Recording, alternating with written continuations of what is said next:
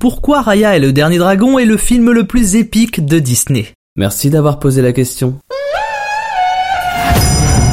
Ce vendredi 4 juin 2021 est un petit événement pour Disney et ce pour deux raisons. La principale, c'est la sortie de Raya et le dernier dragon, le nouveau classique d'animation Disney, leur 59e.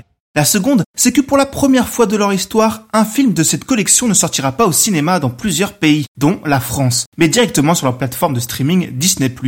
Les raisons, vous les connaissez. Covid, blablabla. Un drôle de destin pour l'un des films les plus épiques du studio, que ce soit à l'écran, ainsi que lors de sa création. Et pourquoi ça? La production du film, qui à l'origine s'appelait Dragon Empire, a été plus que problématique. Certes, la réalisation de ces grands dessins animés ambitieux n'est jamais un long fleuve tranquille. Les chroniques des studios Disney sont pleines d'histoires incroyables à ce sujet. Mais cette fois, on a frisé la catastrophe. À six mois de sa date de sortie, les studios ont fait marche arrière et ont décidé de partir dans une autre direction du jamais vu pour ce genre d'entreprise. Il faut comprendre que le processus de ces films est fastidieux, les équipes sont immenses, les enjeux économiques et les ambitions artistiques aussi. Les deux réalisateurs, Dean Willins et Paul Briggs, qui s'occupaient du film depuis le début, sont débarqués. Don Hall, Carlos Lopez Estrada et John Ripa reprennent alors le navire et le scénario est également confié à de nouvelles personnes. Et comme si ça ne suffisait pas, Madame Covid vient s'en mêler et à trois mois de la sortie, toutes les salles de cinéma de la planète se retrouvent fermées. Au moins cela donnera une respiration aux artistes et aux techniciens pour prendre le temps d'affiner leur œuvre. Mais Covid oblige, toute cette équipe est obligée de quitter les studios pour aller travailler à domicile. On parle de plusieurs centaines de personnes qui doivent s'harmoniser pour livrer un dessin animé répondant aux standards de la firme. Une énorme partie du métrage se verra réalisée dans ces conditions.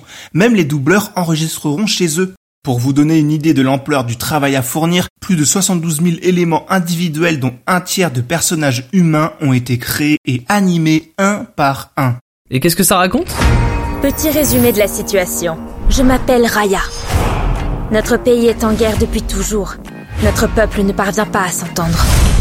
Pour instaurer enfin la paix, nous devons retrouver le dernier dragon. Le film se déroule dans le monde imaginaire de Kumandra, une région très inspirée de l'Asie du Sud-Est et de ses différentes cultures. Humains et dragons y vivent unis, jusqu'au jour où une force maléfique s'abat sur le royaume. Les dragons livrent alors bataille et se sacrifient pour sauver l'humanité. Cinq siècles plus tard, tandis que la menace réapparaît et que la division du royaume est plus forte que jamais, Raya, une guerrière solitaire, se met en quête du légendaire dernier dragon elle part donc dans un long voyage dans des décors rappelant le Laos, la Thaïlande, le Cambodge, le Vietnam, etc. Le film est un dépaysement de chaque instant et les efforts abattus par les artistes se voient en permanence à l'écran. C'est peut-être le dessin animé le plus épique en termes d'action et de visuel de Disney. Malheureusement, en France, nous ne pourrons pas en profiter au cinéma, le film étant exclusivement réservé aux abonnés de Disney+.